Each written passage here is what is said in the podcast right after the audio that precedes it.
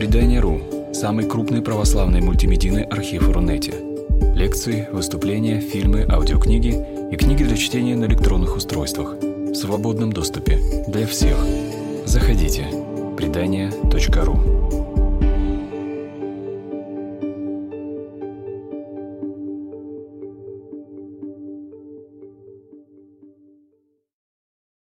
Александра Невское братство трезвости существовало неполных четыре года.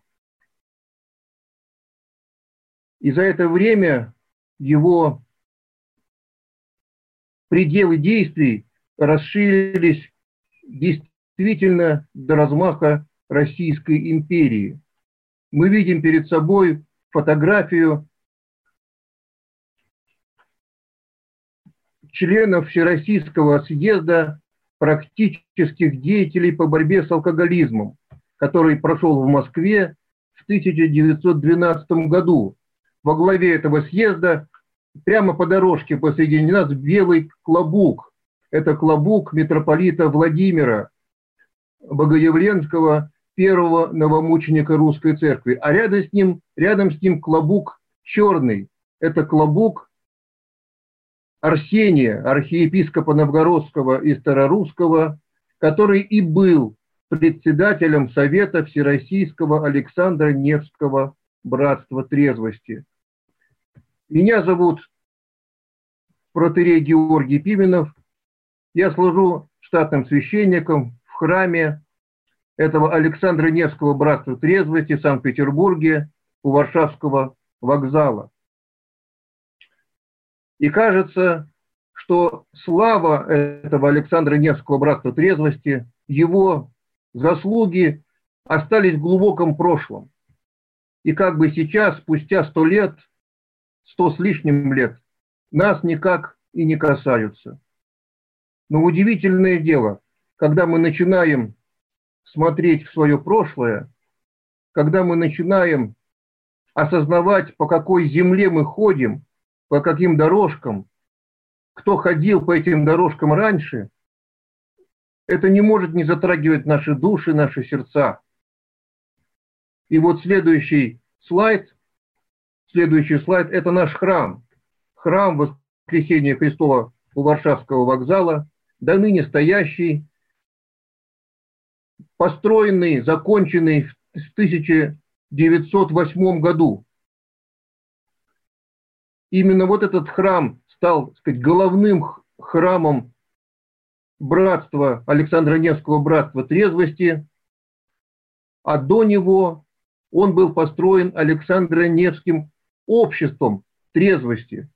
Вот именно это Александро-Невское общество трезвости основал известный борец за народную трезвость отец Александр Рождественский. Но в этом храме отец Александр не бывал, он его не видел. Он почил в 1905 году. А вот трехэтажное здание, которое вы видите справа, здание воскресной школы, вот на третьем этаже два окошка э, верхних, это, скорее всего, и были окошки э, служебной квартиры отца Александра Рождественского. Храм же в то время был деревянный, и стоял во дворе, как бы между зданием современным и зданием воскресной школы. Вот в этом самом деревянном храме и служил отец Александр Рождественский. А наш храм при закладке помнит молитвы э, Сергия, епископа финляндского, будущего патриарха Московского и всея Руси, помнит молитвы митрополита Владимира Богоявленского, когда он был э, митрополитом Санкт-Петербургским, помнит молитвы митрополита Арсения, когда он был председателем Александрского братства трезвости, многих подвижников, отца философа Арнацкого и других.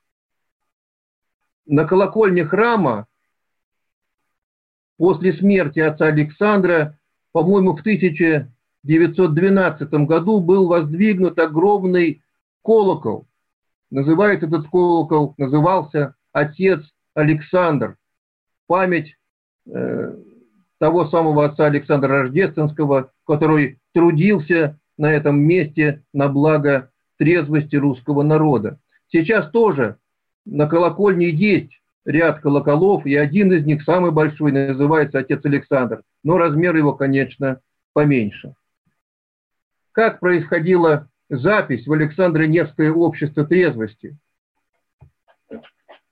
30 августа 1898 года отец Александр основал Смолебно, основал Александро Невское общество трезвости. Оно было маленькое, но в первый же день в него вступило 150 человек. Казалось бы, это же достаточно много, 150 человек. И к концу жизни отца Александра, к 1905 году, в обществе трезвости Александра Невском было уже 70 тысяч человек. А к концу, так сказать, царской России, к 1917 году, в Александре Невском уже братство трезвости насчитывало 140 тысяч человек. За 20 лет в тысячу раз увеличилось, увеличилось членство общества трезвости. Вот такое удивительное, удивительный рост этого общества наблюдался. Очевидно, с искренней душой оно основывалось, была явная помощь Божия. А технически, вот мы с вами видим запись в Александро-Невское общество трезвости. Это подвал нашего храма, э, который сейчас занят отопительной системой. Вот, и, конечно, там еще склад есть, не портретов отца Александра, как мы видим рядом с часами, ни портретов царской семьи, э, как мы видим с вами с левой стороны, э, потому что покровителем общества Александра Невского братства уже трезвости стала сама государыня, императрица Александра Федоровна. И, конечно, царская воля была очень важна для того, чтобы трезвость на Руси устоялась. Но вот так вот, даже не ходя в церковный дом, можно было просто спуститься в подвал, э, записаться в члены общества трезвости, получить священный лист трезвенника, пожертвовать какую-то небольшую копеечку, по-моему, 30 копеек, и при очередном молебне отец Александр Рождественский или уже сменивший его э, отец Петр Алексеевич Миртов – принимали человека в общество трезвости. Э, вот этот священный лист трезвенника, э, он был очень важен для того, чтобы человек в Петрограде мог устроиться на работу. Э, те работодатели, которые знали общество трезвости, с гораздо большей охотой брали к себе к станкам, к работе именно тех людей, у которых было вот это вот свидетельство о том, что он трезвенник, что он больше не пьет. Вот в такой простой форме это проходило, вот эта сама эта запись, но держать этот обет трезвости, конечно, приходилось всеми церковными средствами, молитвой, а, посещением лекций, исповедью, причастием, паломническими поездками. Вот. Удивительное дело, как это сплачивало людей вокруг Христа, вокруг идеи того, что невоздержание приносит вред как тебе самому, так и твоему приходу, так и твоей семье, так и государю-императору, так и России. И, конечно, э, идея общество трезвости находило свое воплощение не только в нашем храме. Несколько десятков обществ трезвости было только в столице, в Санкт-Петербурге. По всей стране их было около трех тысяч. По всей стране э, к 1915 году было около полумиллиона трезвенников. Вы представляете, какая это огромная цифра, какая-то огромная поддержка, и мы поэтому не удивляемся, не удивляемся, что в 1914 году э, был принят сухой закон, государем-императором был принят сухой закон. Мы к этому еще, к этому моменту еще вернемся, потому что, на мой взгляд, это самый удивительный момент существования и Александра Невского общества трезвости, и всего трезвеннического движения России начала XX века. Каким образом Александра Невское общество трезвости, отец Александр Рождественский, или вот эту типографию, которую мы сейчас с вами увидим в прежнем виде и в современном состоянии, э, каким образом осуществлялась проповедь трезвости в России, в Петербурге, на окраинах. Отец Александр Рождественский твердо верил в силу печатного слова. И три журнала он сам лично основал и вел его. Это «Трезвая жизнь», это «Отдых христианина», это «Воскресный благовест».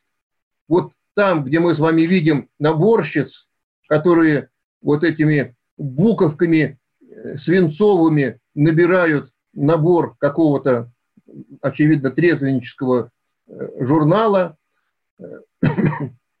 Сейчас это хранятся здесь облачения. Сейчас это ризничное находится под алтарем нашего храма. То есть нижний подвальный этаж, цокольный этаж храма использовался для прямого служения трезвенному делу. Наверху служились молебны, в храме принимались обеты трезвости, служились литургии, оттуда уходили крестные ходы, а обеспечение, так сказать, типографское, обеспечение идеологическое было из подвала. Вот там, где мы сейчас меняем облачение, где хранятся наши богослужебные сосуды, книжки, вот, вот именно здесь был печатный наборный цех типографии Александра Невского «Общество трезвости». Не только эта типография печатала издание о трезвости. Это была и, так сказать, одна из городских типографий, которая принимала вполне обычные заказы и исполняла их, осуществляла переплетные работы. Вот я встречал неоднократно эти издания э, в Российской национальной библиотеке и даже в нашей храмовой библиотеке есть издания, на которых написано типография Александра Невского общества трезвости, обводный канал, дом 116. За сто лет адрес не изменился. Не изменился. Если мы с вами перевернем следующую страницу э, наших слайдов, то мы увидим э, столярную мастерскую 1909 года, вот не могу, к сожалению, сказать э, имена преподавателей или ребята, которые там трудятся. Вот печечки, это, очевидно,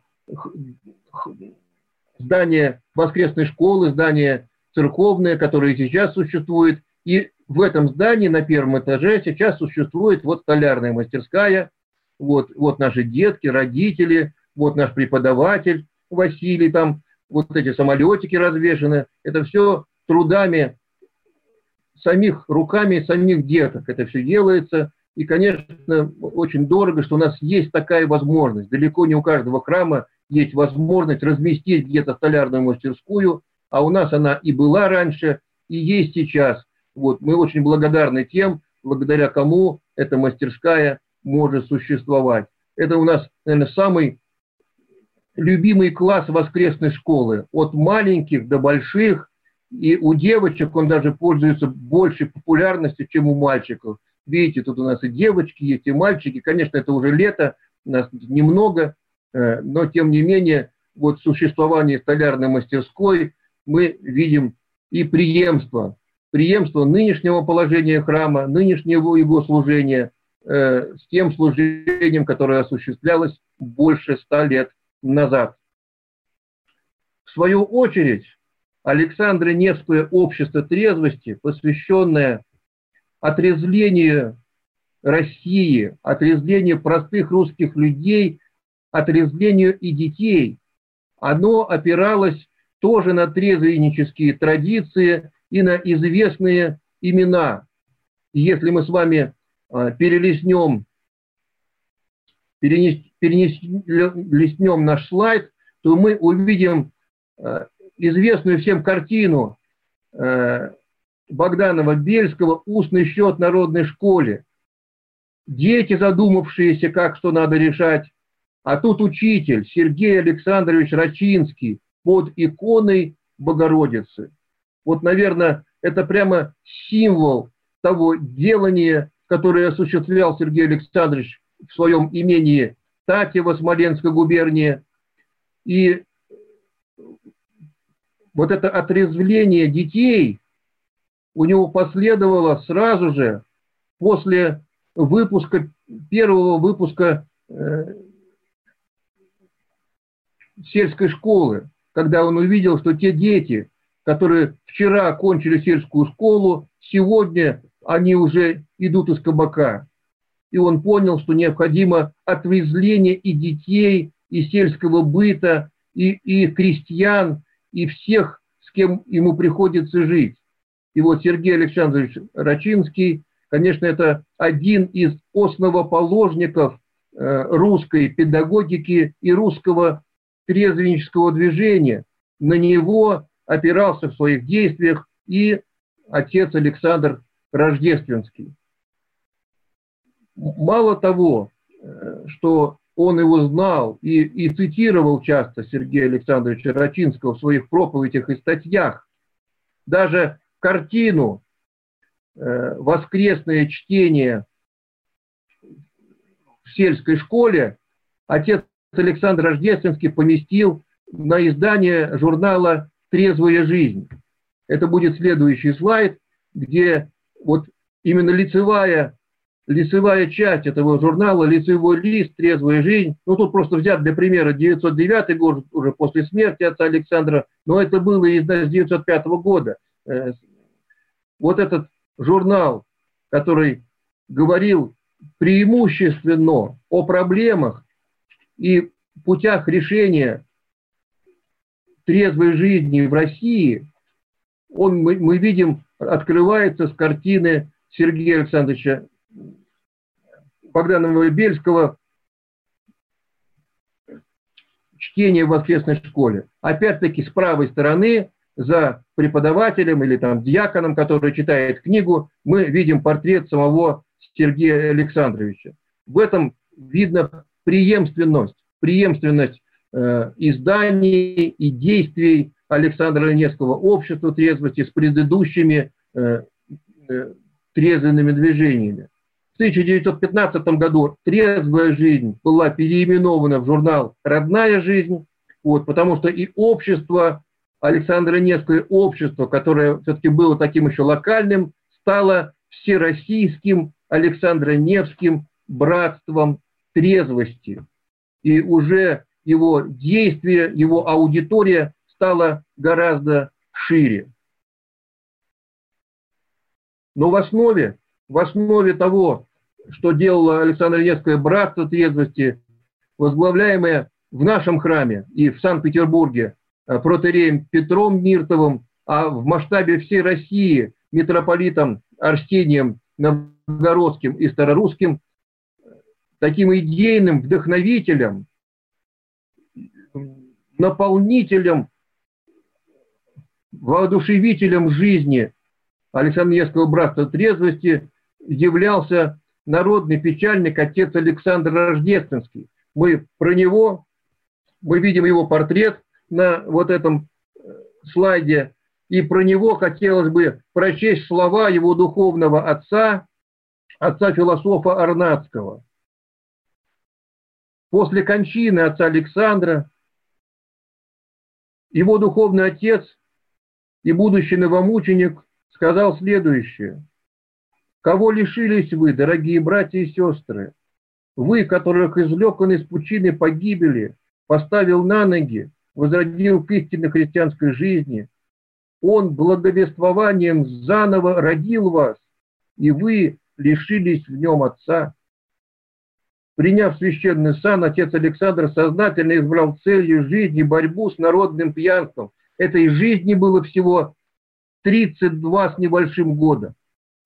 У себя на родине, в селе Орехово-Зуево, отец Александр тоже основал общество трезвости, возглавлять которое стал его отец, протеерей Василий Рождественский. И вот это общество э, в селе или уже в городе Орехово-Зуево, оно возрождено сейчас, оно существует. Они приезжали к нам в гости.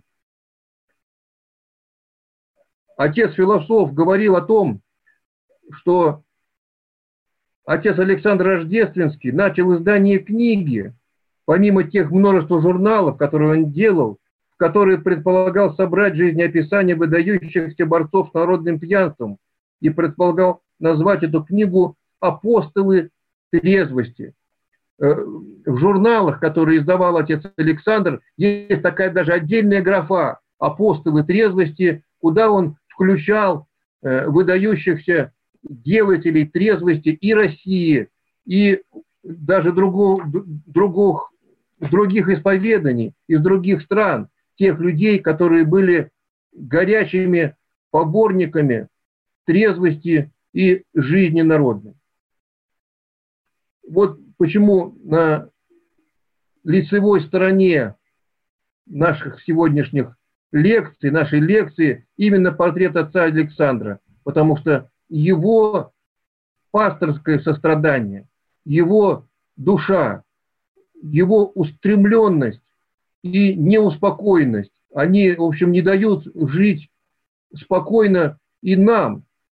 Разве что-то изменилось в трезвенной или пьянственной жизни России с времен отца Александра до нашего времени? Мы стали пить, употреблять и еще даже более разнообразно губить себя еще больше, чем при нем. Но вот такого развития, такого воодушевления, как у отца Александра, мы не видим. И, на мой взгляд, такую деятельность, которую развил отец Александр, одна только его издательская деятельность совершенно уникальная по размерам, по масштабу, как она была под силу ему одному. Несомненно, тут помогала благодать Божия, и мы думаем, что отец Александр упокоился во святых, и с неба может помочь нам ныне к воодушевлению и к тому, чтобы побороть эту греховную страсть, что алкоголизма, что наркомании, что игромании. Необходимо нам его воодушевление, воодушевление отца Александра. Конечно, книжка, которую мы видели, называется «И один в поле воин». И может сложиться впечатление, что отец Александр был таким одиночкой, одиночкой, героем, который боролся с, э, с пьянством, э, горел душой, зажигал других, но вокруг него не было э, равных людей.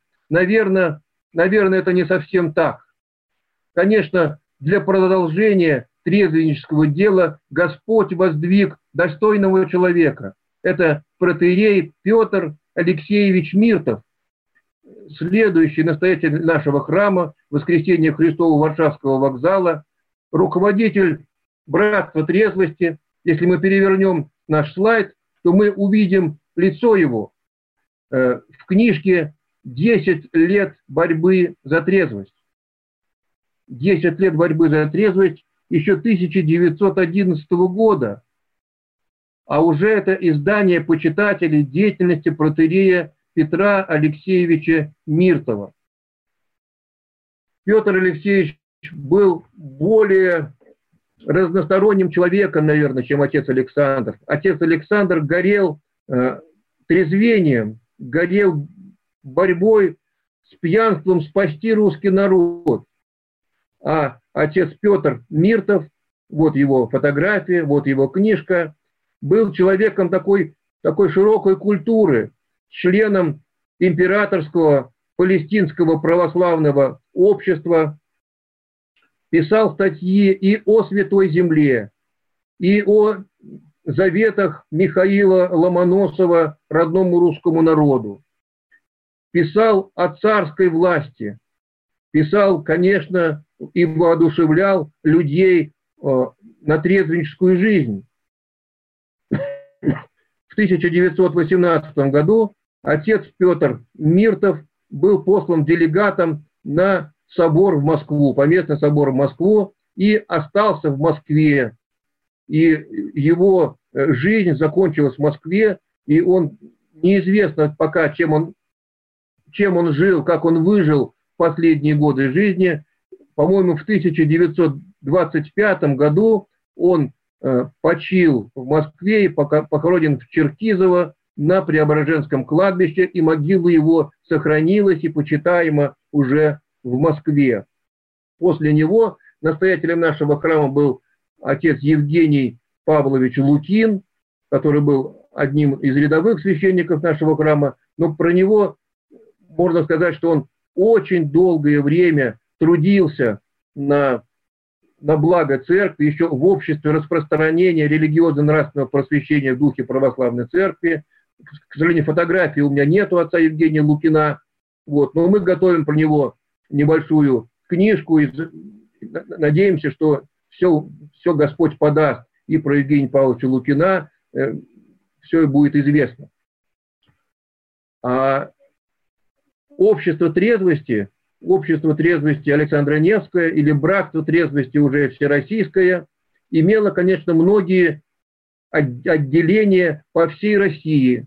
Одним из известнейших э, тружеников трезвости был иеромонах Павел Горшков.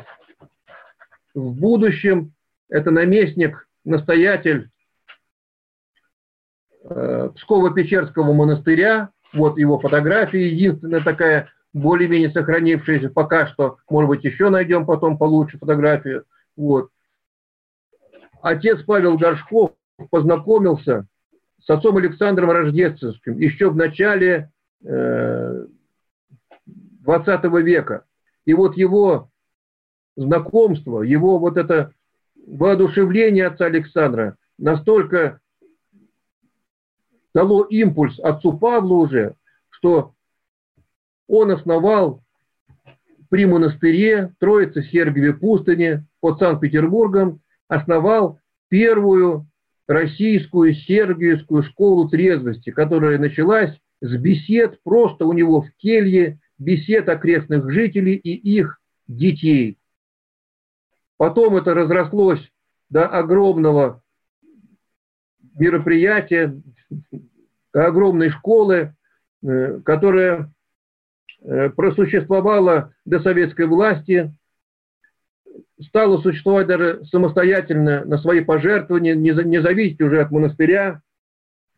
Удивительным, удивительной чертой этой сергиевской школы трезвости была та, что любые предметы в ней даваемые давались именно с учетом трезвеннического направления. Сколько, сколько нужно э, вот эти математические задачи были, были тоже на, на трезвеннические какие-то темы. Понятно, что не только одному себе приписывал отец Павел, одному себе вот эту возможность отрезвлять людей – у него были и учительницы, и помощники. Одним из его помощников и таких покровителей Сергиевской школы трезвости был великий князь Дмитрий Константинович. Э, он же основатель другой школы трезвости, христиан, Союза христиан-трезвенников, да, с другой стороны еще тоже помогающий делу трезвости русского народа, но вот он помогал и отцу Павлу Горшкову. Вот. И удивительным образом в этой школе сочетались и учеба, и подготовка к военному, такому военному званию, так называемое потешное войско. Потешные Семеновские назывались войска, э, которые с помощью полковника Семеновского полка э, воспитывали подростков в таком военном духе, военном строе, э, что-то вроде нашей зорницы, как я понимаю. Одним из известных авторов, сотрудников журнала «Трезвая жизнь» и других трезвенных, трезвенных журналов Александра Невского «Братства трезвости» был известный писатель Евгений Николаевич Поселянин, или это псевдоним Погожин, который являлся духовным чадом преподобного Амвросия Оптинского и всю свою жизнь по его завету писал в защиту веры. Как он пишет, это удивительные совершенно слова. Очевидно, что сам э, Евгений Николаевич был трезвенником. Жизнь свою он окончил в 1931 году э, в числе расстрелянных с протееем Михаилом, настоятелем Преображенского собора. Вот, и в русской зарубежной церкви причислен к лику святых. Вот Евгений Николаевич, один из трезвенных таких авторов, журналов, сотрудников трезвого дела. Если мы с вами перелистнем страничку, страничку нашего доклада, мы просто увидим слова а, отца Павла Горшкова Сергиевской школы трезвости. В 1910 году, в 1909 году был в Петербурге первый всероссийский съезд по борьбе с пьянством. Один из немногих священнослужителей, которые были приглашены на этот съезд, был э, отец э, монах Павел Горшков. И как раз вот против того, что, о чем он говорил, против э, религиозного такого присутствия в трезвости детей, вот почему-то трезв... этот съезд был против, потому что это в основном были медики, уповающие на какие-то медицинские средства отрезвления. И в 1912 году был уже православный съезд в Москве, вот, который был в основном как раз из духовенства. Но разве это не сейчас не про нас? Если мы хотим сделать русский народ трезвым, то следует предохранять подрастающее поколение от гибельного пьянства со школьной скамьи. Разве это не про нас сейчас, пишет отец Павел? Не только, так сказать, по горизонтали, не только со сотрудниками, такими э, э, равными по званию, по положению в обществе, э, работало Александра Невское братство трезвости и общество трезвости ему предшествующее. Его работа была бы невозможна без поддержки и государя-императора, и тех депутатов Государственной Думы, которые выступали за отрезвление России. На следующем слайде мы видим фотографию Михаила Дмитриевича Челышова, депутата Третьей Государственной Думы, депутата Самарской Думы, городского главы Самары, который всю свою жизнь положил на то, чтобы был положен запрет на производство и потребление алкогольных напитков в России. Он писал это не только от себя, он собирал народные свидетельства, из которых составил несколько книг. Борьба с потреблением спиртных, так сказать, напитков вообще является борьбой за жизнь и смерть наших детей и нашего будущего. Очень много очень много, что написал Михаил Дмитриевич. Я думаю, что потом мы еще подробнее об этом поговорим. Как раз наличие огромного числа свидетельств, которые поддерживали и Думу, и государя за сухой закон, позволили в 1914 году государю-императору принять этот закон, сухой закон о том, чтобы в России были остановлены и производство и потребление любых спиртных напитков. Там была маленькая лазейка, что в ресторанах первого класса, так сказать, это еще где-то возможно, вот, но в большинстве случаев 96% всех точек потребления по России было закрыто. Это вы представляете, какая огромная сказать, победа. Конечно, те, которые хотели бы, хотели бы сказать, что это ничего не значит, что это вынужденная мера, что это привело только к тому, что больше стали самогон варить, и как, как, как они там назывались, разные названия этих напитков самодельных. Вот. Но в целом это был огромный не проект, а воплощение трезвости в жизни нашего народа, который не опрокинулся даже э, с Октябрьским переворотом 17 года. Собственно говоря, одним из первых указов новой власти был указ о, сказать, о собственном запрете уже, не царском, а собственном запрете э, производства водки и прочих напитков. Постепенно это к 25 году перестало быть, но отрезвление русского народа э, вот этим законом о прекращении производства и продажи водки и, и других алкоголесодержащих напитков отрезвил Россию очень значительно. Если до войны потребление в абсолютных литрах алкоголя было около 5 литров на душу населения, то за время Великой войны, Первой мировой войны, это значение упало до 20, до 200 грамм в год. До 200 грамм в год. И потом оно держалось тоже на небольших каких-то цифрах до 25 года, и уже потом опять уже, так сказать, советская монополия на водку, советские, так сказать, законы о разрешении продаж и так далее. И мы с вами видим, что 9 лет трезвой России дало достаточно небольшие цифры потребления алкоголя ну, на душу населения до войны. Как пишут исследователи, еще до 1945 года фактически Россия находилась на полусухом законе. А сейчас мы с вами просто зашкаливаем за все возможные пределы.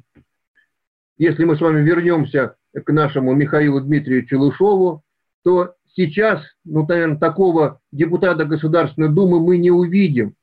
Сейчас мы видим нескольких митрополитов, нескольких епископов, э, которые борются за трезвость, алкогольную, нарком... против наркомании и так далее. Но вот э, людей, э, которые бы поддерживали с мирянской точки зрения, находящихся на высоких степенях власти, я таких не знаю, был бы рад узнать. Вот, Михаил Дмитриевич Челышов остается таким маяком маяком трезвости в истории России, в истории России государственной. Насколько трезвость была важна и для, для самой России, для царской России, мы с вами можем видеть на следующем слайде, где мы современный вид Александровского зала Петроградской городской думы – в котором было открыто Всероссийское Александро-Невское братство трезвости. Не в Александро-Невской лавре, не в храме Воскресения у Варшавского вокзала, а в Петроградской городской думе. Да, еще это еще, конечно, не, не самая главная дума, но тем не менее мы видим, какое значение придается делу трезвости со стороны государственной власти в 1914 году.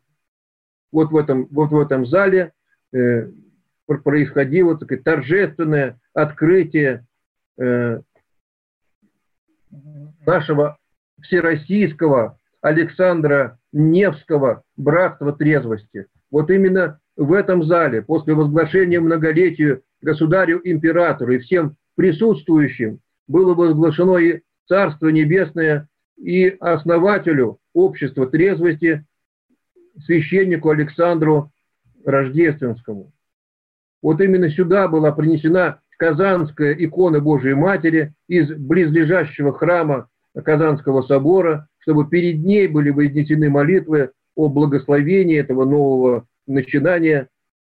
А что может делать Александро Невское братство трезвости, основанное в 1914 году, когда принят закон, сухой закон для всей России? Что будет делать Александре Невское братство трезвости в условиях сухого, сухого закона. Ведь это просто да, вопрос. Это просто вопрос. И вот на следующем с вами, на следующем слайде э, мы видим масштабы мы видим масштабы э, возможностей, так сказать, царской России и наши современные. Императорская яхта Марева у, у семьи государя-императора было несколько яхт. Э, вот императорская яхта Марева в 1913 году была подарена Александру Невскому обществу трезвости. Она была перестроена, вот на нижней фотографии мы видим перестроенную яхту, уже нет у нее э, мачт, у нее нет уже собственного двигателя, она музей представляет из себя антиалкогольный и плавучий храм. Вот. И стоит э, на Малой Невке с левой стороны мы с вами видим такой сарай. Сарай с какими-то куполками. Вот. Очевидно, что это, это то самое место э, в нынешнем Приморском проспекте, дом, по 37, где э, находилось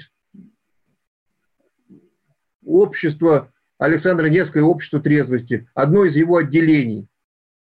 Вот, и там строился храм, к этот храм был недостроен, вот, и сейчас мы его не видим, но этот храм был посвящен отрезвению России, дарованию вот этого сухого закона, отрезвению России царской воли.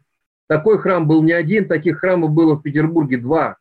Вот, мы второй еще увидим с вами. Но вот эта императорская яхта Марева с музеем, плавучим храмом ходила по акватории Финского залива, по, по Неве, по Ладожскому озеру, по Онежскому озеру, э, с такими вот, э, соответственно, трезвенническими миссиями, вот, и была утоплена как-то по-глупому в 1918 году. С правой стороны мы видим маленькие шкафчики стеклянные. И они находятся в нашей воскресной школе на первом этаже. Все могут это видеть. Это скорее не сколько музей трезвости, сколько такой некой пропаганды трезвости. Вот. Наверху фотографии Рачинского, митрополита Иоанна, а внизу видим ведро. Вот это ведро вмещает 12 литров. Последние, последние годы надо посмотреть, там написано, в какие годы, вот такое ведро каждый из нас выпивал за год чистой, чистого спирта. И, конечно, когда ты это видишь, это вот вблизи, при том, что это, в общем, члены общества трезвости, это дети, это реабилитанты, которые ходят к нам в храм. Вот. И вот каждый из нас выпивает такое ведро спирта, ну, вот это что-то такое, да, что-то можно на себя посмотреть. Конечно, наверное, на императорской яхте Марева было больше возможностей, э, но тем не менее все-таки продолжать это дело нужно, вот, и оно, и оно потихоньку продолжается. Что же делалось обществом трезвости в отсутствии, в отсутствии водки? На следующем слайде мы с вами можем увидеть Александрия Невское общество трезвости в селе Мещерском Сердобского уезда э, на Волге. Естественное дело, что большинство крестьян были призваны в солдаты на Первую мировую войну. Остались их дети, остались их жены, и надо было вспахивать их поля, их наделы, надо было заниматься с их детьми. И вот Александр Невское общество трезвости вот в этом селе устроило такие на лето ясли, где вот мы видим фотографии, батюшка в середине, какие-то воспитательницы, детки. Вот, они смотрели за этими детьми воинов, они шили, шили им какие-то подарки, направляли им на фронт э, какие-то свои приношения. Вот. Это то, чем занималось общество трезвости в период Первой мировой войны. Вот очень, мне кажется, выдающаяся картинка, потому что э, тут есть у меня тек, текст э, Александра Невского «Историческое наследие Александра Невского братства трезвости» по журналу «Трезвая жизнь». Там вы можете найти э, ссылку на то, что отрезвить людей это не значит просто запретить им пить. это, это значит перестроить, перестроить их культуру. Потому что у нас есть, есть сказать, культура питья, которая образ, э, сказать, преобразуется в культуру алкоголизма. А вот чем занять это общество, если у него нету, нету, так сказать, возможности употреблять? Вот стала такая проблема. На следующем слайде мы видим дом крестьянина Якова Кириллова Легаева, когда он жил при монополии, то есть при возможности государственной монополии на продажу водки, ну, понятно, какой это дом, и новый его дом, построенный благодаря закрытию винных лавок.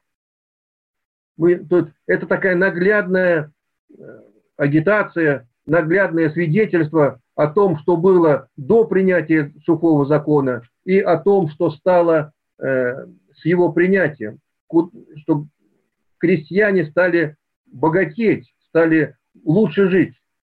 Вот, вот, вот это тоже удивительно, э, что отец э, Петр Миртов очень много таких материалов приводит в, в журнале «Трезвая жизнь». А вот удивительные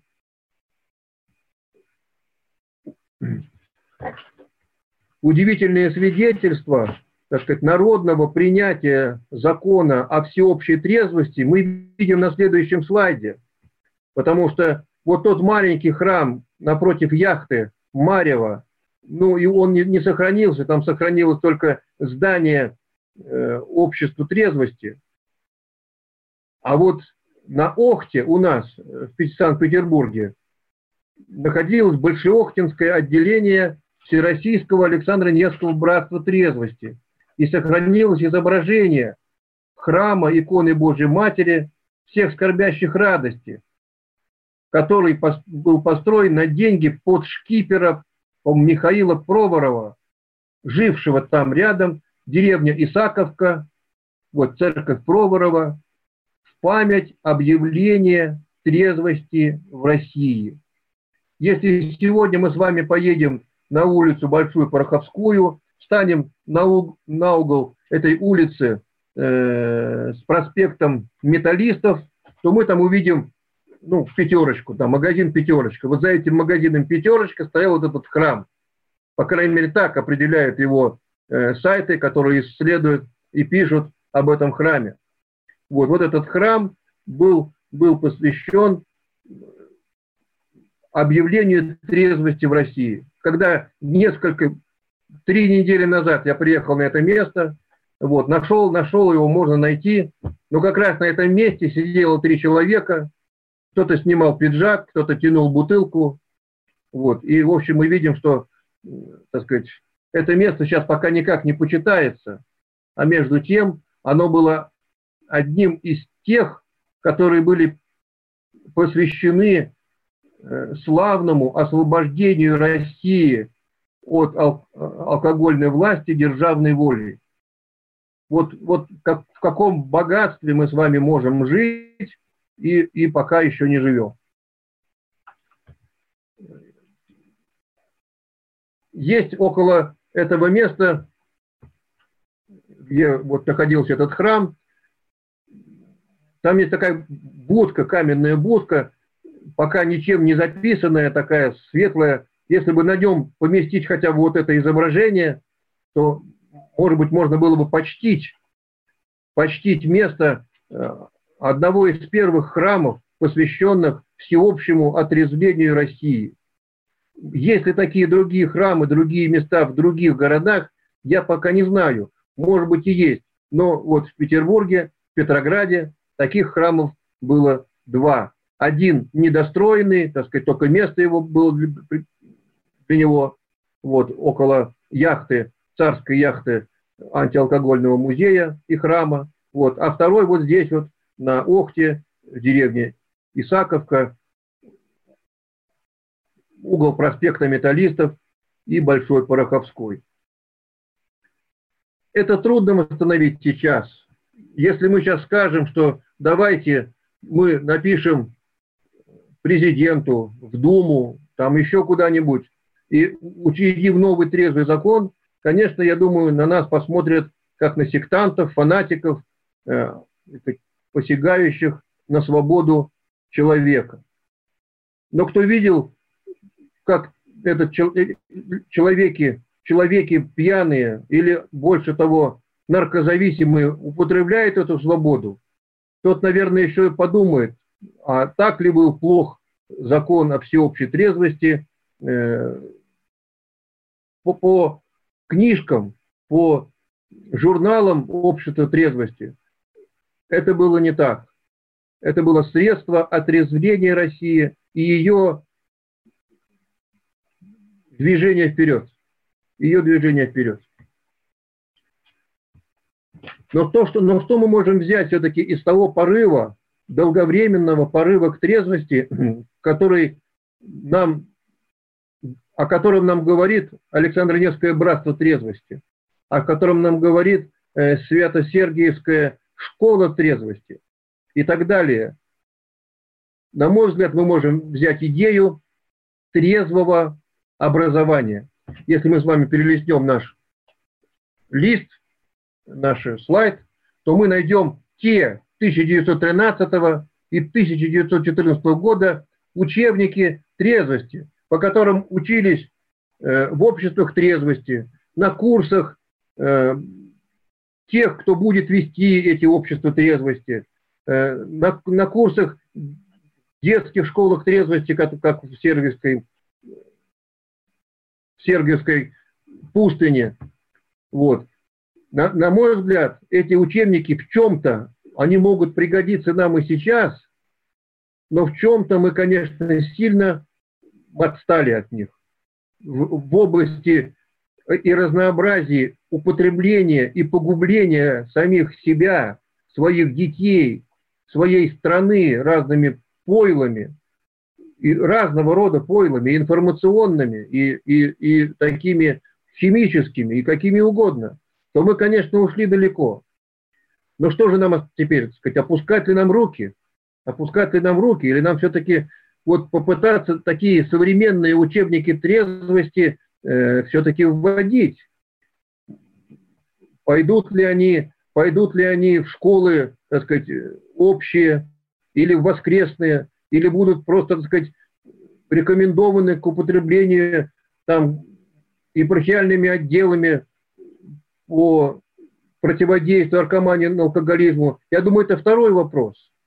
Но такие учебники трезвости и такие занятия трезвости и в школе, и ну, где угодно обязательно нужны. К сожалению, к сожалению, вот могу сказать о том, что в нашем храме э, находится такое начинание, как сказать, современные туманные картины. Общество трезвости, возглавляемое отцом Александром, и отцом Петром Миртом, вот, они использовали туманные картины для того, э, чтобы показать что-то о России, об, об острове Валаам, куда они ездили в паломничествах и так далее. Вот. Мне кажется, аналог современных туманных картин – это просто кино. Оно может быть документальным, оно может быть художественным. Главное, чтобы оно было хорошим, чтобы оно было, было там о чем поговорить. Так вот, к сожалению, любое кино о наркомании, оно является скорее рекламой наркомании. Какие бы ужасы в нем не показывались, а во многих кинолентах мы видим, что наркомания показана смешно. Она показана как нечто прикольное, как нечто, над чем можно посмеяться, чем можно легко заняться и от чего можно легко отстать. Это, конечно, все при, прекрасно понимают, что это не так, но тем не менее эти фильмы и выходят, серьезного отношения к этому нет, и ну, надо, надо тут работать, надо что-то с этим делать, потому что сколько, сколько, есть, конечно, рекламные ролики современные, посвященные там вреду курения, алкоголизма, наркозависимости, там, как убежище от ВИЧ-СПИДа, но мы видим, что за этим пока что, пока что нету эффективности. У нас нету, чтобы был бы на всю Россию пол, полмиллиона трезвенников на все темы. трезвенников на все темы, на, трез... на, на темы ВИЧ, на темы курения, на темы марихуаны. Вот, вот, вот, вот была бы у нас жизнь. Если мы с вами вернемся к нашим слайдам, э, то живое дело, э, в котором до сих пор соединяются трезвенники, является почитание памяти отца Александра Рождественского и других трезвенников, о чем мы видим на последующем слайде. Это панихида на месте упокоения отца Александра Рождественского на Никольском кладбище в Александрской лавре. Там же 1 января э, каждого года, уже 20 лет, проходит крестный ход и к митрополиту Иоанну. И э, нашему трезвеннику, трезвеннику э, Владимиру Михайлову. Те люди, которые своей жизнью засвидетельствовали свой трезвый образ жизни, свою стойкость в борьбе за трезвую Русь. Такие люди, конечно, и до сих пор дают нам воодушевление, дают нам крепость сил. Вот. И вот эти вот панихиды, которые вы можете видеть, они, конечно, укрепляют, что ты не один, что в этом собрании вокруг дорогой могилки нашего духовного отца, отца Александра Рождественского, собраны люди, для которых трезвость – это не просто звук. Собраны люди, для которых это жизнь и боль за тех, кто рядом. У каждого из тех, кто рядом стоит, ну, насколько я тут вот знаю кого, у каждого, у кого сын, у кого муж, у кого кто-то, может, уже погиб, кто-то уже, понимаете, не может уже даже прийти на собрание общества трезвости, потому что он уже все уже кончилось для него, он уже в могиле лежит. И, конечно, вот эти вот э, крестные ходы трезвости по Александра Невскому Никольскому кладбищу, это свидетельство, наверное, не того, что сказать, только, только на, на кладбище мы и способны, а к тому, что лучшие представители общества трезвости, борцы за трезвость, они находятся, ну, они у Бога находятся. И как мы уверены в богоугодности отца Александра, митрополита Иоанна, мы на их молитвы уповаем, их молитвами, их молитвами крепимся и надеемся на то, что тот размах, то внутреннее единство, та радость от трезвой жизни, которую нам показали наши дорогие предшественники, ну такие, когда отец Александр, отец Петр Мертов, владыка Иоанн, владыка Арсений Новгородский. Вы почитайте его замечательные проповеди о трезвости, как, как они звучат как жив, живые голоса, живые в наших в наши времена, в наши души стучащие. Поэтому вот эти вот кладбища, конечно, это не просто кладбище. Вот, это надежда наша. Я надеюсь на прославление отца Александра в лике святых, потому что такую краткую, горящую жизнь прожить, посвященную отрезвлению русского народа, мне кажется, рядом трудно что-то поставить. Вот такие слова, какие он писал, как писали о нем, трудно это без благодати Святого Духа совершить такие дела. Вот. Упокой, Господи, душу раба Твоего Иерея Александра и святыми его молитвами помилуй нас. Вот, закончилось, закончилось у нас представление о, по слайдам. Если у вас еще есть силы, Э, мне бы хотелось немножко э, прочитать из, из статьи или из тех книг, которые у меня есть приготовлены для, для нашей встречи, вот, потому что э, трезвенническое движение не умерло, трезвенническое движение живо. И если сейчас нету такой большой государственной поддержки, то все-таки мы видим э, заботу об ограничении той же продажи алкоголя, заботу э, о том, чтобы во всяком возрасте, юношеском, не было возможности купить там то или другое. Но, конечно, проблемная точка остается в том, э, что интересной христианской жизни, наполненной теми делами, теми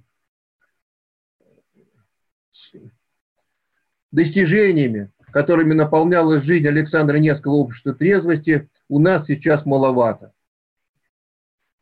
Но мы не будем унывать. Мы не будем унывать. Вот в уставе Всероссийского Александра Невского братства трезвости написаны формы, написана деятельность братства. Деятельность братства. Вот что нам можно делать, что уже делали наши славные предшественники на почве трезвости. Делали тогда, когда в России уже был установлен сухой закон.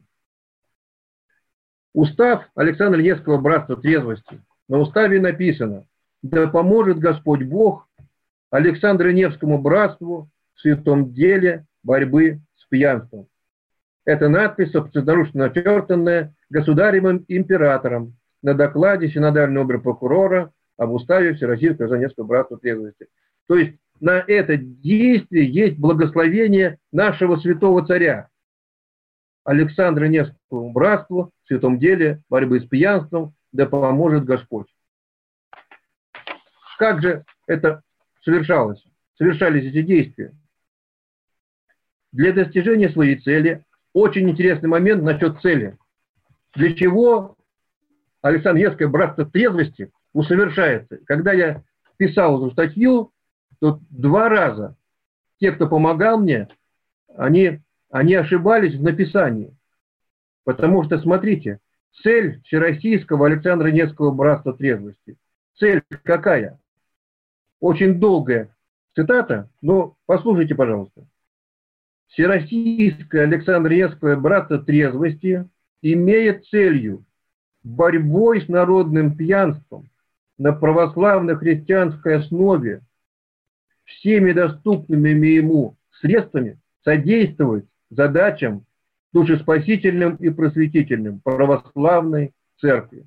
Так вот, кто мне помогал писать эту статью, все время писал, Всероссийское сингапурское соответствие имеет цель борьбу с народным пьянством. А вот, понимаете, не так. Вот не так. Борьбой с народным пьянством содействовать задачам православной церкви. Вы посмотрите, насколько по-другому стоят ударения –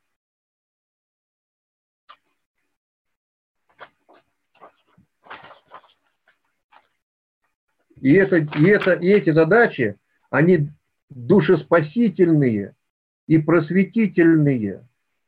Не борьба с пьянством задача, а содействовать душеспасительным и просветительным задачам православной церкви. То есть мы видим положительное содержание сразу же, с первой главы, с первого параграфа. Для достижения своей цели братство с соблюдением существующих узаконений распоряжений может сооружать храмы, устраивать крестные ходы, паломничество, торжественные богослужения. Про паломничество хочется отдельно сказать, про паломничество на Валаам.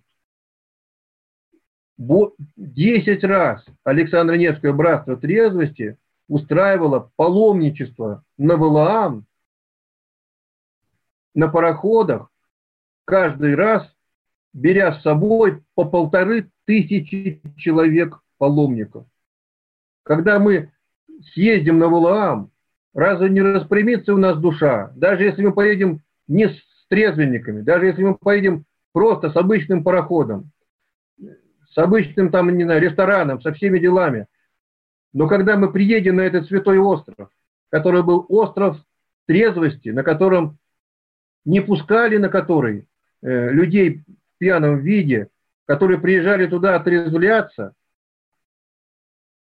вот эти паломничества, конечно, играют могучую роль и сейчас. Даже если они, мы не можем запроектовать отдельный пароход и в полторы тысячи человек туда приплыть. Устраивать торжественные богослужения, публичные беседы и чтение религиозно-нравственного характера, духовные концерты, издавать журналы, газеты, книги, брошюры и листки противоалкогольного направления. Конечно, в начале 20 века мы не видим интернета, мы не видим даже радио здесь нету, да, телевидения здесь нету. Мы видим только печать, только печатное слово. Но если мы сейчас расширим вот это понимание и будем говорить о том, что мы можем и в интернете, и на радио, и на телевидении, вот противоалкогольное направление неформального развивать. Я думаю, мы, мы, мы, мы так сказать, по духу попадем э, в братство Александра Невской трезвости. Можно образовывать летучие отряды миссионеров трезвости для проповеди воздержания в тех местностях, где это будет признано необходимым. Летучие отряды миссионеров трезвости. Почему отец Александр Рождественский пришел именно в наш храм? Вот это сейчас там два метро, так сказать, лента, что у нас там, призма, в общем, никакого производства нету. Вокзал закрыт, а в начале 20 века это был э, огромный вокзал, это было огромное производство, производство рядом. Это было два ликера водочных завода рядом за московским вокзалом. Вот именно здесь-то кабаки-то и дымились. Именно вот, вот в этот обводный канал пьяные и валились, напившись. И отец Александр пришел сюда. Надлежащего разрешения открывать институты и училища для подготовления кандидатов на преподавание курсов трезвости. А кому нужны сейчас курсы трезвости? Кто примет, скажет, я пытался в одну школу попасть, где знакомый директор, он сказал, у нас никаких проблем нет, у нас все хорошо. Потому что едва только, едва только директор скажет, что у него проблемы с трезвостью, а не дай бог с наркоманией, то мы увидим, сказать, какие будут у него проблемы. А если мы об этом не будем говорить, то, мне кажется, мы увидим вот эти вот казанских стрелков еще немало, какие мы сейчас видим, потому что как бы нету, нету проблем, не будем о ней говорить. Нет у нас ни наркомании, ничего. А вот оно же есть. Можно устраивать бюро возможных справок по вопросам борьбы с алкоголизмом. Ну, наверное, сейчас у нас это интернет. Каждый может найти все, что нужно, где нужно и где найти, найти об этом. Открывать чайные и столовые, книжные лавки и склады с продажей в них духовно-нравственного содержания. Чайные и столовые. Ну, вот в Санкт-Петербурге я знаю только одну чайную и столовую, э, в которой приятно находиться при храме. Это Оптинское подворье, где в подвале, там, прилавки, совершенно замечательно чайная и столовая тебе, вот, и никакого алкоголя, конечно, и очень все культурно сделано. Но ведь так же можно сделать, ну, в большом количестве храмов. Книжные лавки с продажей изданий духовно-нравственного содержания, а также библиотеки, залы собеседований и читальни. Вот у нас храм Воскресения Христова, наверное, третья по значимости, по размеру библиотека всего Санкт-Петербурга. Десятки всего читателей, десятки не читают. Конечно, интернет, конечно, ну вот тут что-то нужно делать, тут там что-то нужно делать. Залы собеседований, читальни, даже вот нынешняя наша форма, вот эти вот лекции, в которых по интернету мы можем поговорить, вот, это тоже вариант какой-то современной читальни. Но когда ты в тишине, в библиотеке возьмешь Божию книгу, и, и, ты даже иначе себя почувствуешь, чем дома, потому что библиотека это, это святое место. Это святое место. Учреждать воскрес... можно, можно учреждать воскресные или вечерние классы для содействия физическому и нравственному развитию молодежи. Ну, конечно, можно. Конечно, можно. Это бы, было бы как прекрасно, чтобы появились такие люди, появились бы такие средства, чтобы молодежь с радостью шла бы в какие-то военно-патриотические клубы, ходила бы в походы, занималась бы интересным делом. Потому что, конечно, когда мы с вами только молимся, а наши, наши дети предоставлены сами себе, то мы не должны удивляться появлению этих стрелков. Для братства предлагается лечебницы для алкоголиков. Вот насколько уже тут нам реально лечебницу для алкоголиков при храме сделать, ну, это вот не могу сказать. Наверное, реабилитационные центры возможны, но прямо-таки современную медицину со всем оборудованием, ну, наверное, у кого есть возможности там, наверное, можно и это, но, но только из, измерить, измерить свои возможности эти. Я бы ограничился здесь. Для нашего храма, собственно говоря, это э, реабилитационный центр, который, слава богу, и действует уже, который уже 20 лет действует. Музеи и курсы для взрослых в видах ознакомления с рядом пьянства. Ну, наш музей нашего храма мы видели. Есть, конечно, более интересные какие-то моменты. Ясли, школы для детей, кружки трезвости. В некоторых храмах это есть уже, да. Открывать можно дома трудолюбия, больницы, богадельни. Вот от дома трудолюбия, работные дома. Сейчас сколько людей приходят, мы видим на столбах нашего города, да и, наверное, и в Москве, так и в других городах, попал в трудное положение, позвони к нам, там такой-то дом, такой-то дом. Это ведь не церковные дома. Это люди создали частным образом, и те, которые там побывал, говорят, что там не очень. Что там не очень. А вот создать такой дом трудолюбия человеку Божьему. Вот был у нас священник, отец Тимофей. Вот три года занимался он такими домами. Умер. Практически как отец Александр. Умер. Это уже на епархиальном уровне, наверное, нужно. Дома трудолюбия, с разрешения местных властей э, организовывать по тюрьмам проповедь религиозно-нравственных основ жизни. Ну, вот это, насколько я знаю, э, тюремное служение и тех батюшек, которые там ходят, это как раз происходит. И как раз в тюрьме слово о Боге, слово о трезвости, оно звучит гораздо сильнее, чем на воле, когда человек, так сказать, может все, и что хочет, то и может.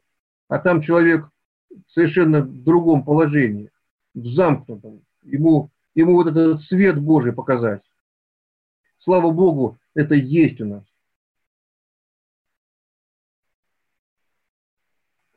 Оказывать материальную помощь лицам, известным своей трезвенностью, выдавать им пособие при искании платного труда. Как бы нам, вот мне кажется, в Москве это есть. В Москве у владыки Пантелеимона в храме царевича Дмитрия.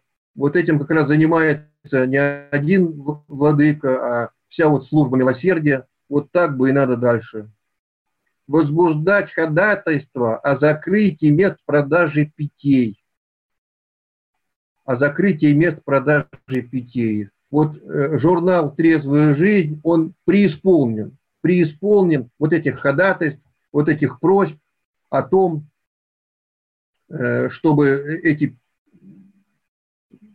точки потребления были закрыты. Мне кажется, и мы с вами можем, и мы с вами можем говорить, что вот здесь там ларек, вот здесь там какая-то точка там наркотической там барыги сидят. Вот. Чтобы этого не было рядом с нами. Потому что, к сожалению, некоторые люди думают на несчастье других сделать себе деньги, сделать себе состояние ну, они обычно плохо кончают.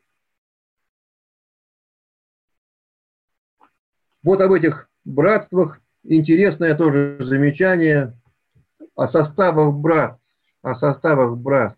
Действительными членами братства это те, которые, значит, э, приняли э, решение совершенно отказаться от употребления всякого рода хмельных напитков – и сверх того обязались вносить ежегодно не менее 1 рубля 20 копеек. Вот. Я и думаю, для чего в уставе каждого братства вот эти копейки? Что там, что такая важность в этих копейках? Вот. А, а очевидно, во-первых, тогда это были все какие-то деньги, которые нам сейчас трудно представить. Вот. А, а во-вторых, это участие в общем деле. Участие в общем деле. Если на, издать, на издание книжки там, об отце Александре Рождественском там, нужно там, сколько там, 100 тысяч рублей, то мы же не можем эти 100 тысяч рублей взять и просто, просто придумать. Надо их где-то собрать, где-то что-то сделать. Вот, поэтому э, вот это вот э, участие в обществе трезвости с обязательным каким-то финансовым участием, вложением туда, вот, мне тоже показалось интересным.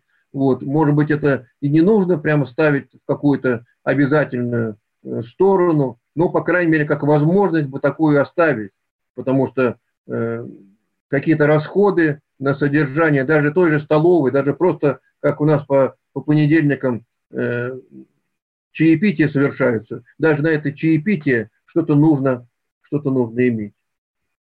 Это вот то, что мы с вами коснулись, это устав Всероссийского Александра Невского братства трезвости, э, напечатанный в нашей типографии э, обводный канал 116 в 1914 году. Вот. Поэтому жизнь-то на самом деле и проблема употребления, она что тогда стояла, что сейчас, она примерно одинакова, но изменились условия политические, изменились возможности наши.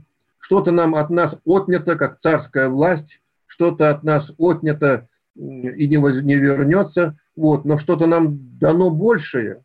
Тот же интернет, э, те же возможности, э, те же возможности э, общаться как-то в любое время, в любой час, можно обратить на ерунду, а можно обратить на пользу. Поэтому, на мой взгляд, вот эти э, собрания общества трезвости, э, те дореволюционные, которые достигли таких огромных размеров, они были не напрасны. Они были не напрасны. Мы из них можем взять идею о всеобщем, таком всеобщем э, просвещении трезвенническом. Мне кажется, что это самое главное, что мы можем взять из Э, исторического наследия Александра Невского «Братство трезвости». Это, не говорю институты, не говорю там прям курсы, но какие-то возможности для трезвеннического просвещения, чтобы они были, чтобы мы этим озаботились. Вот. И вот отец Павел, отец Павел Горшков, будущий игумен э, Псково-Печерского монастыря, в 1909 году на первом всероссийском съезде антиалкогольном, не, не том втором, который был для духовенства, а вот том первом, который был скорее для медицинских работников, он выступал с докладом, называется «Сергиевская школа трезвости». И вот в этом докладе есть замечательные слова, которыми мне хотелось бы вам, с вами поделиться –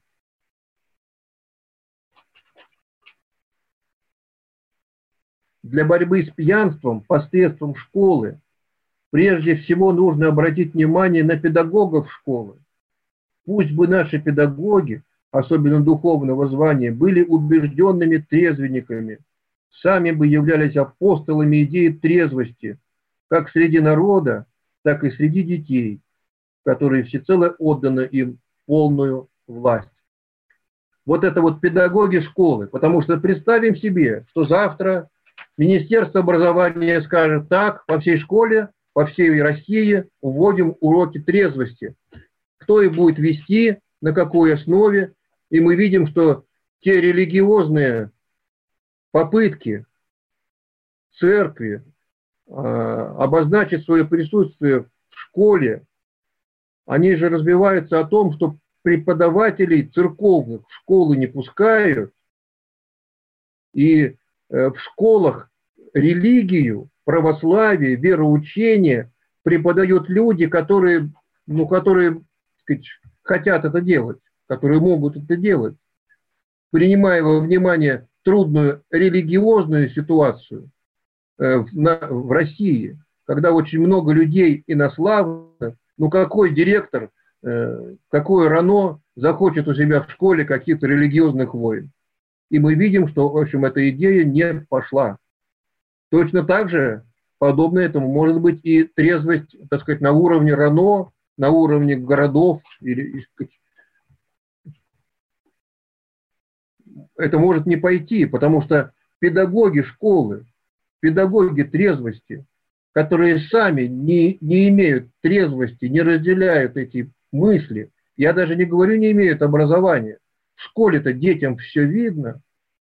Если они увидят какого-нибудь курящего преподавателя и, или пьющую учительницу с, с какими-нибудь э, печальными глазами, по вечерам, приходящую на занятия, все же будет понятно.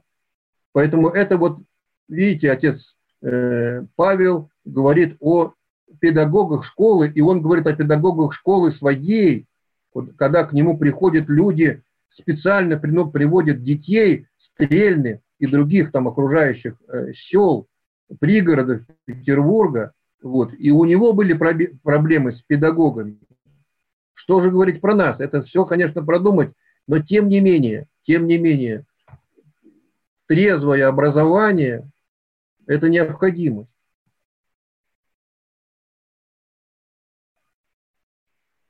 Вот он пишет. Нам часто случается видеть, что родители позволяют детям употреблять спиртные напитки, не подозревая того, как вредно отражается это на молодом поколении, на его организме. Родителям кажется, что этим путем слабый организм ребенка становится крепче. Но надо принять во внимание, что алкоголь действует на нервы ребенка прямо разрушающим образом. Ученики, употребляющие спиртные напитки, принадлежат большей части к числу сонливых, неспособных и невнимательных. Ну разве это не так? Ну разве это не так? И эти слова вполне подтверждаются элементом детей нашей школы.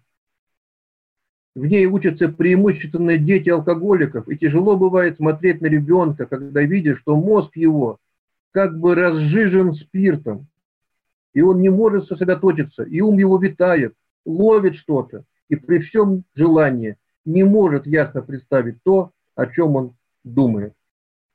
И вот это вот, конечно, домашнее, домашний устав, домашний, так сказать, трезвеннический или нетрезвеннический устав больше всего влияет на наших детей.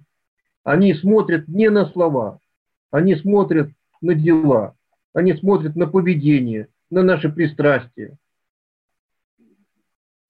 Что мы даем? И вот тут он пишет о системе воспитания, отец Павел, которую, которую он старается претворить в жизнь. Вся система воспитания состоит в том, чтобы убедить учеников еще в школе во вреде, причиняемом крепкими напитками. Во вреде. Э, опять-таки в книжках Александра Невского «Братство трезвости» говорится о том, что алкоголь – это яд. Вот эти учебники, которые мы с вами видели, 1913-1914 годов, там простая мысль, алкоголь – это яд в любой дозе. Не существует безопасной дозы употребления. Существует там низкий порог потребления, но безопасной дозы яда не будет. И вот система воспитания отца Павла проводится в антиалкоголическом обучении, которое внушает детям спасительное отвращение к спиртным напиткам. В школе дети обучаются по наглядному методу при помощи картин. Между прочим, картины эти касаются и антиалкоголизма.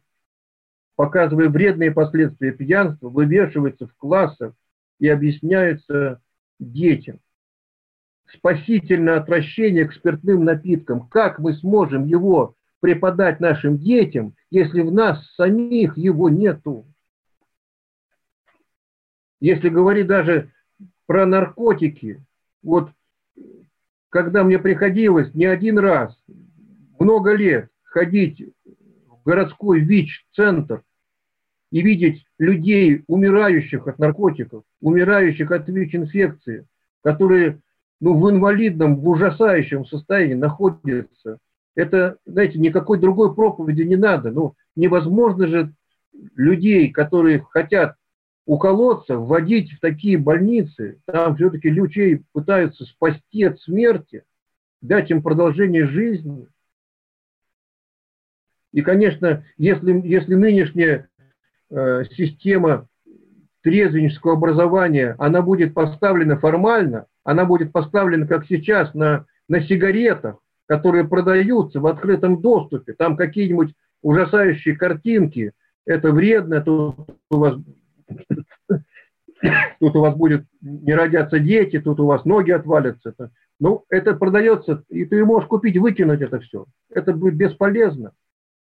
Поэтому, конечно, система вот это спасительное отвращение к спиртным напиткам, оно не может быть без того, чтобы в педагогах школы не было бы э, у самих этого спасительного отвращения к спиртным напиткам.